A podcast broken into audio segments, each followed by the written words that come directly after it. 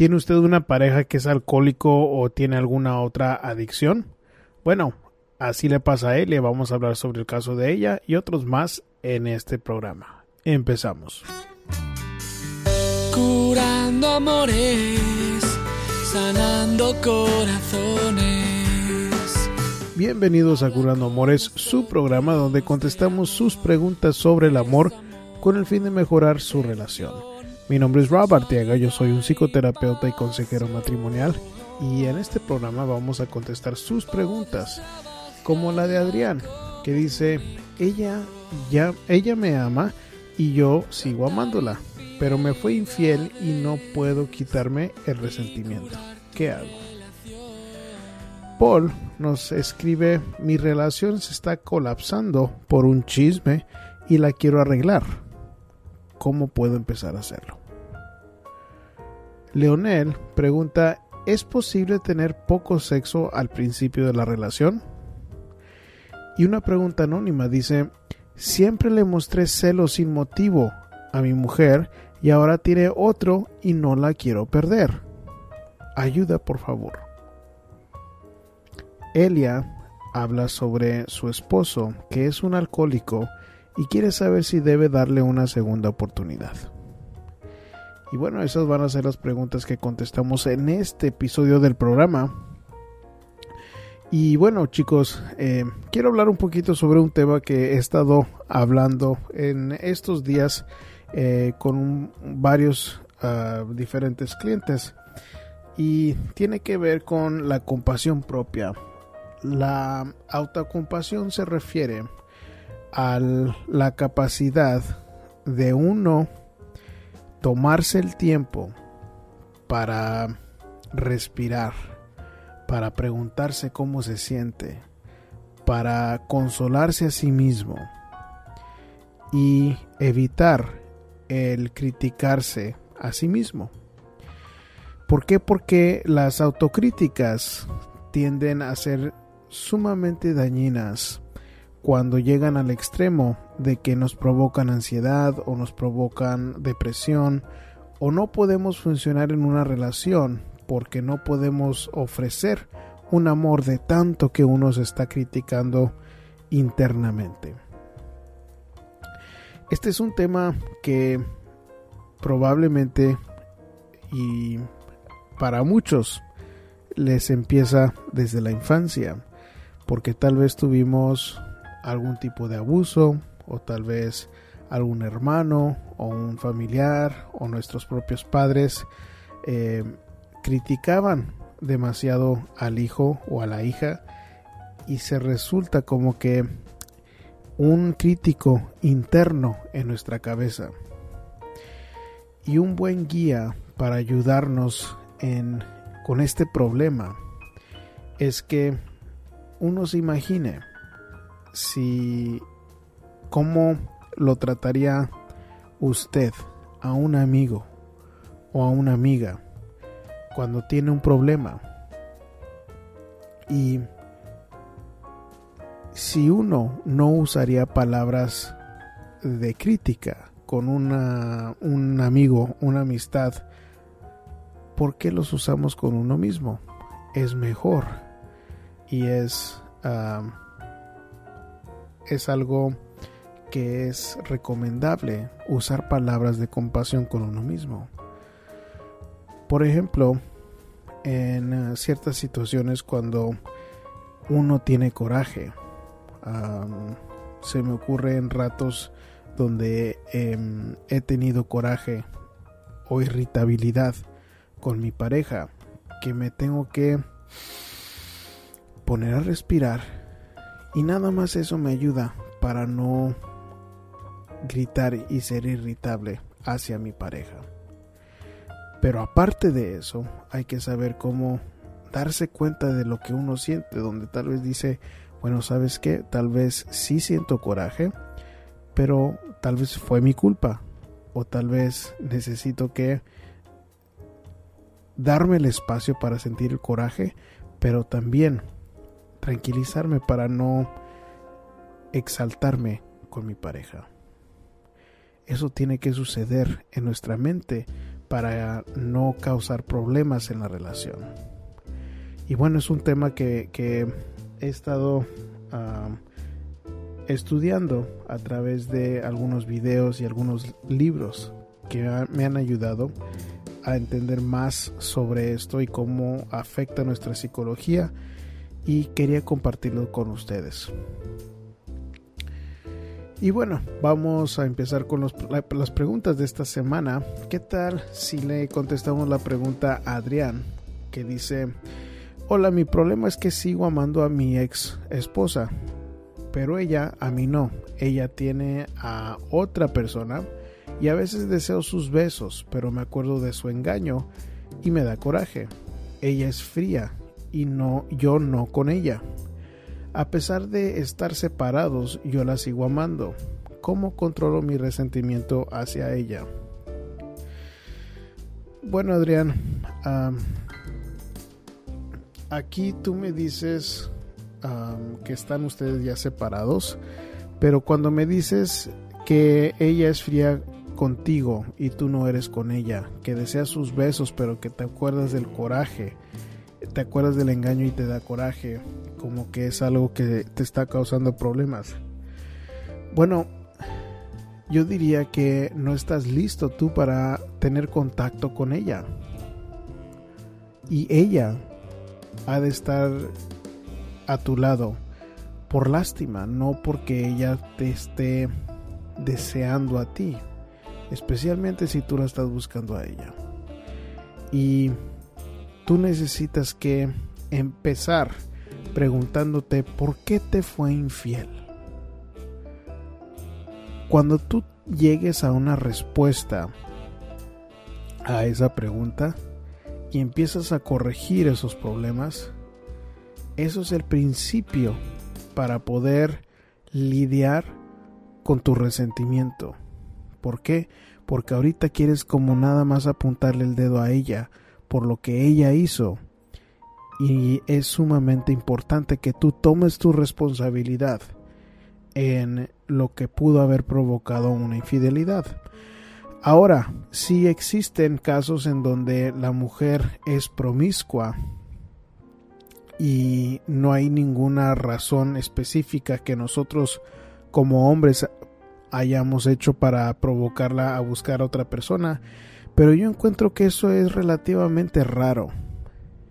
Veo mucho más común que uno como hombre falló de cierta manera, como que se dejó trabajar demasiado y no se le dedicó tanto tiempo a ella, o la celó tanto que no pudo eh, mostrarle cariño y eso la alejó, o tal vez ya no le pusimos nada de atención y por la soledad ella buscó a otra persona.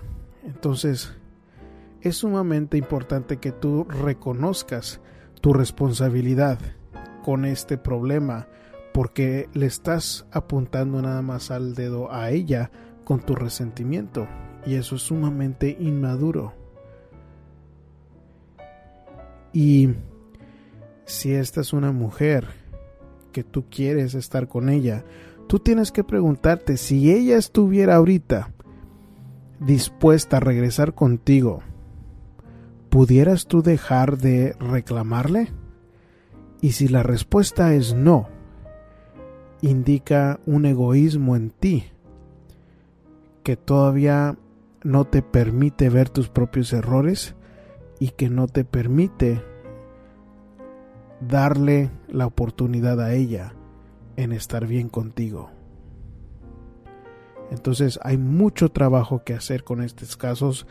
Ah, en pocas ocasiones yo veo que la persona lo puede hacer solo y también te recomiendo que busques a un terapeuta porque esto estoy seguro que tiene que ver mm, también algo con tu pasado que aún te está afectando y sería prudente de que busques ayuda para ayudarte a ti mismo con este problema. Paul nos escribe, ayer tuve una discusión con mi pareja, mi ex esposa, madre de mi hija y conste que voy a cinco años divorciado. me vino con unos chismes a mi pareja, de mi pareja actual, diciéndome que mi hija en ningún momento se relacionará con mi pareja por ser mal ejemplo para ella. Obviamente reaccioné y me enojé, diciéndole a ella que no es nadie para juzgar y que nadie es mejor persona que nadie. Todos tenemos nuestros errores y de aquello aprendemos la lección. Ahora mi pareja actual sabe que de los mensajes o de los chismes de mi ex y me acusa de no haberla defendido y por esa razón ha decidido terminar mi relación. Estoy un poco triste por la situación. Me olvidaba de otro detalle. Cuando inicié mi relación actual, mi pareja me contó de sus relaciones anteriores y entre ellas con un profesor de colegio de que y de eso fue hace casi tres años y fue eso el chisme. Obvio, para mí eso yo ya lo sabía. Yo tengo 32 años y ellas 23. Gracias por su ayuda. ¿Qué puedo hacer para arreglar la situación? Ah, bueno, Paul, ah, creo que ah, no te va a gustar mucho mi respuesta porque la respuesta la realidad es que si hay una madre de tu hija, no es recomendable que tú tengas otra pareja. Ahora, ¿por qué es eso lo más importante?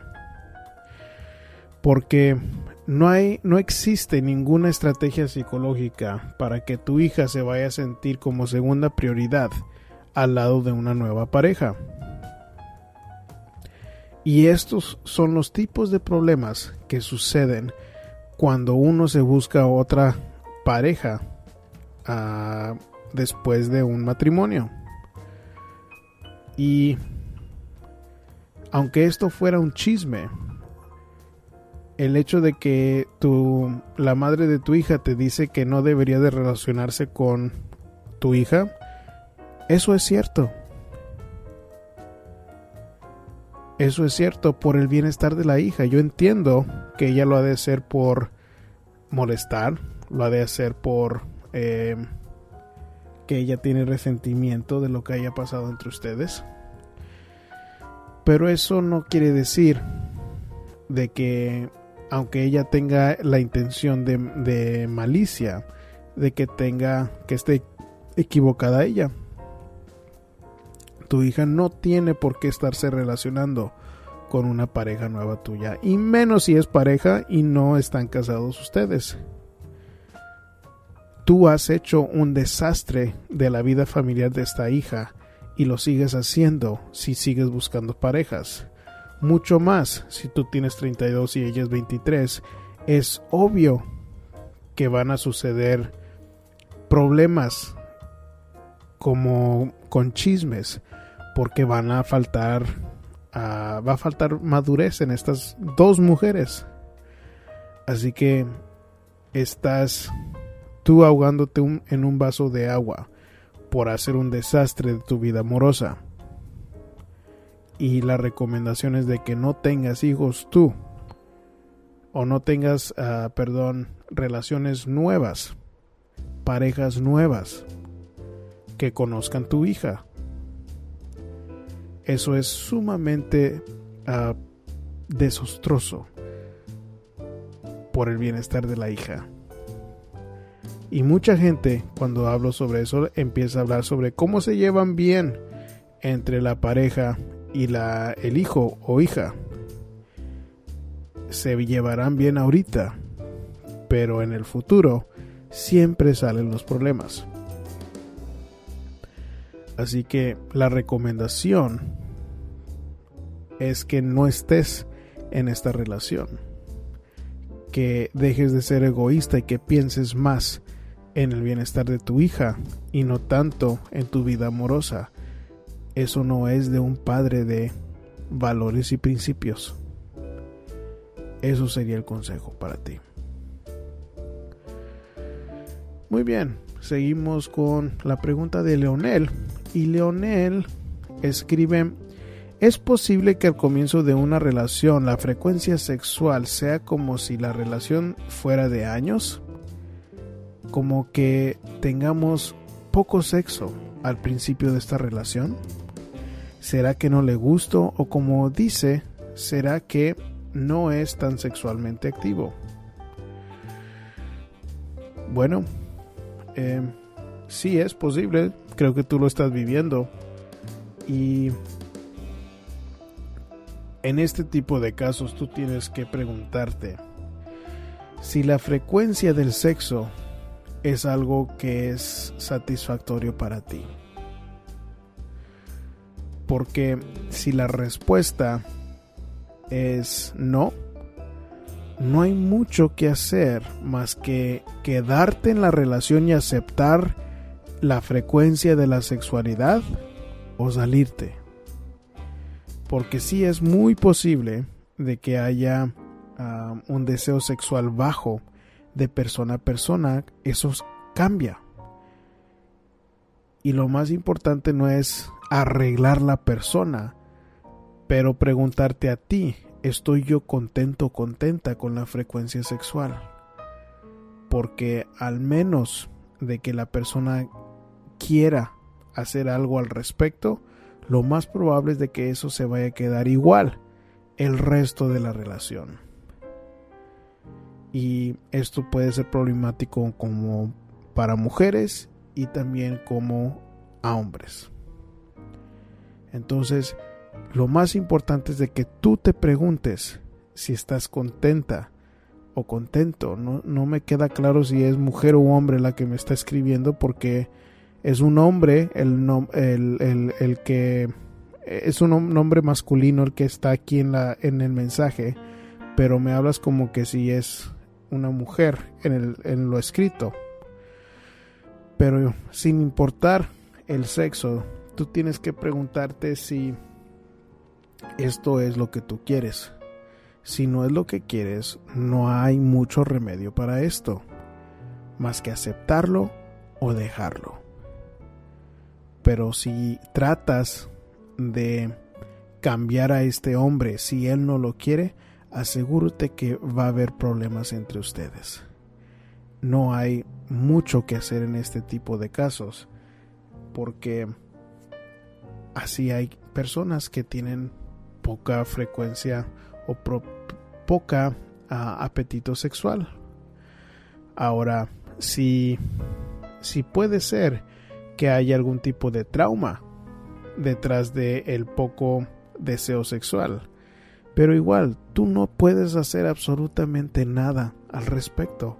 La persona tiene que ser la que toma la iniciativa para empezar a, a cambiar su sexualidad, para aceptar cosas que suceden en su propio cuerpo, para ver si quiere la terapia psicológica, para ayudarse a sí mismo, ayudar a la relación. Tú no puedes hacer mucho al respecto. Y, y si tú eres la mujer, te voy a decir que sacar este tipo de temas es algo muy delicado. Tienes que saber cómo decirlo para no ofenderlo. Porque si se siente ofendido, es, es muy difícil recuperarse de eso el, el ego del hombre es muy frágil y más cuando estás hablando sobre su hombría. Te recomiendo de que tengas precaución si es que le vas a decir algo. Y si no te gusta esto, no forces a que cambie la persona, sino acéptalo así como es, o si no, salte de la relación. Eso sería lo que te diría si estuvieras aquí en mi consultorio. Una pregunta anónima dice, ¿cómo puedo hacer que mi esposa no me deje? Yo, alejé, yo la alejé mucho por mis celos y acusaciones de ser infiel. Y ella no me dio motivos, pero yo le reclamaba a ella con mucha frecuencia en el pasado. Ahora sé que anda con otro hombre y no sé qué hacer para poder recuperarla. Ayuda, por favor. Bueno, ah, yo tampoco sé si vas a poder hacer algo para poder recuperarla a ella. Porque es muy posible que dañaste tanto la relación que se hizo realidad tanto que le estaba reclamando. Entonces, ah, te diré que en este tipo de casos, el peor error que puedes cometer es presionarla a ella. ¿Por qué? Porque la presión es como el peor enemigo de las reconciliaciones. Porque la desesperación la aleja más de ti. Si tú le estás llame y llame, mandándole un texto tras otro, llegando a su trabajo para hablar con ella, todo eso es presión. La mujer no le atrae cuando uno la presiona. ¿Por qué? Porque el estar presionando es cosa que hace un hombre débil. Y la mujer no le gusta a un hombre débil porque no se siente segura con él. Entonces, es muy difícil, pero de lo poco que puedes hacer es dejar de presionar a ver si ella reacciona y te busca a ti. Y cuando te busque, tú debes de estar en la mejor disposición posible, con una sonrisa en tu cara, poder hablar con ella sobre lo que estuvo bien y mal en la relación, pero sin presionar, sin rogarle, porque el rogarle es otra forma de presionar, es como decirle a ella, te necesito yo a ti para yo estar bien. Y eso es egoísta, eso no es, no es de un hombre que tenga confianza en sí mismo. Y en una manera muy elemental, la confianza en sí mismo es la cualidad más atractiva para la mujer y no lo demuestras cuando estás desesperado. No lo demuestras cuando la sigues presionando a ella. Eso sería de lo que te puedo dar para ayudarte en este caso. Y, y te voy a decir que si tú tienes unos celos con los que no has podido controlar, eso necesita atención. Eso no se desarrolla de la nada. A ti te ha pasado algo que te ha provocado esa inseguridad y es necesario que le pongas más atención, saber de dónde viene, qué puedes hacer al respecto. Y eso se hace con una terapia psicológica para analizar más a fondo y hacer algo al respecto. Porque a pesar de que pudiste estar con esta chica y tal vez te vayas a encontrar otra más, estoy seguro que esa inseguridad va a venir a molestarte de nuevo y que tal vez te vaya a costar otra relación y que eso no es en el mejor interés ni de ti ni de esta mujer o alguna futura mujer o tu familia cuando llegues a tenerla. Sumamente importante que busques ayuda para hablar más a fondo sobre este tema tuyo que tienes de los celos enfermizos. Elia nos cuenta, tengo cinco años de casada con mi esposo. Hace un año nos separamos porque él me golpeaba. Siempre ha tomado mucho y aún lo hace. Mi pregunta es, ¿será bueno darle una segunda por oportunidad? Yo aún lo amo y mis hijos lo extrañan. Bueno, Elia, eh, no es recomendable de que tú regreses con un hombre que te ha golpeado. ¿Por qué? Porque es tu primer trabajo cuidar a tus hijos. Eso es tu primer trabajo, cuidar a tus hijos, no de que tengas a un macho a tu lado que te vaya a proteger o que te vaya a mantener. Y eso debe de ser la prioridad tuya de cuidar a tus hijos. No es posible cuidar de tus hijos mientras este hombre siga violento. Aparte me dices que siempre ha tomado, que siempre eh, ha tenido este problema con el alcohol y bueno, dos cosas sumamente graves y no es de una mujer de valores y de principios que permite a un hombre como estos alrededor de sus hijos. ¿Por qué? Porque lo más probable es de que tus hijos vayan a repetir la historia de ustedes. De que tus hijas vayan a buscar o se vayan a encontrar a un hombre sin pensarlo que va a ser igualito que tu esposo. Y lo más probable es de que si hay un varón que repita el patrón de papá. Ahora, es posible de que no lo repitan, pero no es lo normal. La persona que se cría en ese tipo de ambiente tiene que tomar una decisión consciente de no repetir los errores de su padre para vivir de una manera diferente, para detener el ciclo. Pero no es normal. ¿Por qué? Porque de niños no sabemos cómo lidiar con tanta cosa que está pasando en nuestra casa. Y hay veces que ni queremos estar pensando en los problemas y se refugian en el alcohol o no saben cómo manejar su, ira los hombres y vuelven a golpear. O las mujeres se acostumbran a ese tipo de trato hacia la mamá y no saben cómo lidiar con un hombre que también les golpea a ellas. Entonces no hay ninguna manera que te pueda yo recomendar que le des una segunda oportunidad a un alcohólico a un abusador, porque tu primer trabajo es de ser una madre responsable, una madre que cuida a sus hijos, una madre que puede crear un ambiente estable para sus hijos.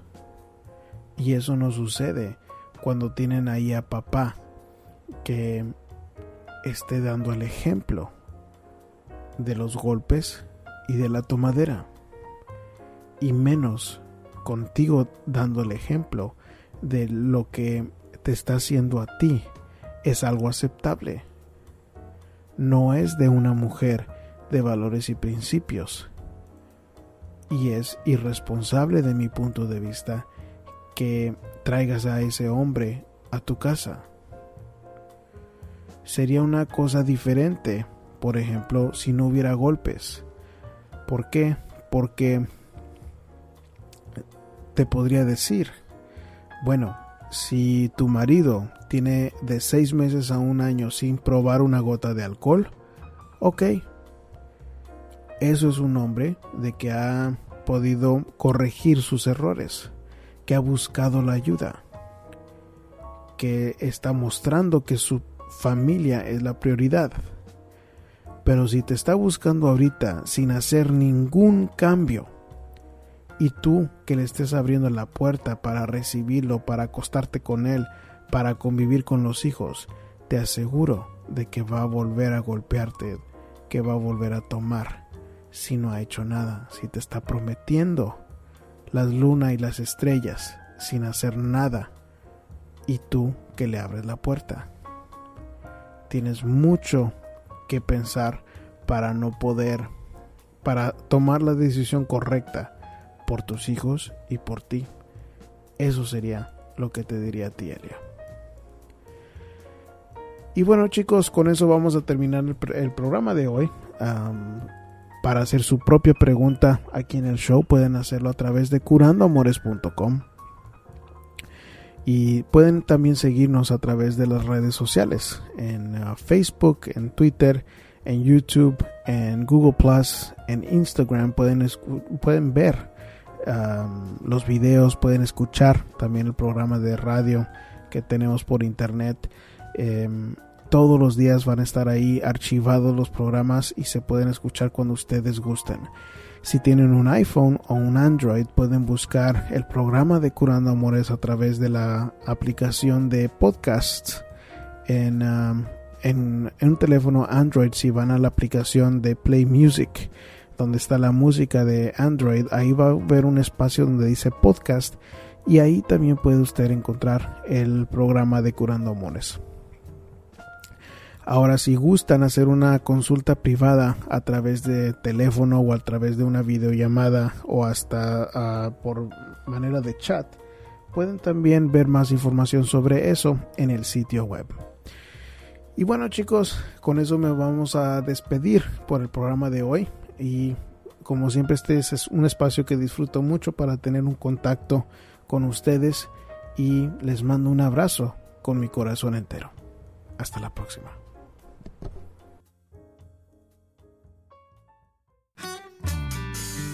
Curando amores, sanando corazones. Habla con nosotros de amor y desamor, seducción, sexualidad y pasión. Podrás trabajar la comunicación, tratar infidelidades y curar tu relación.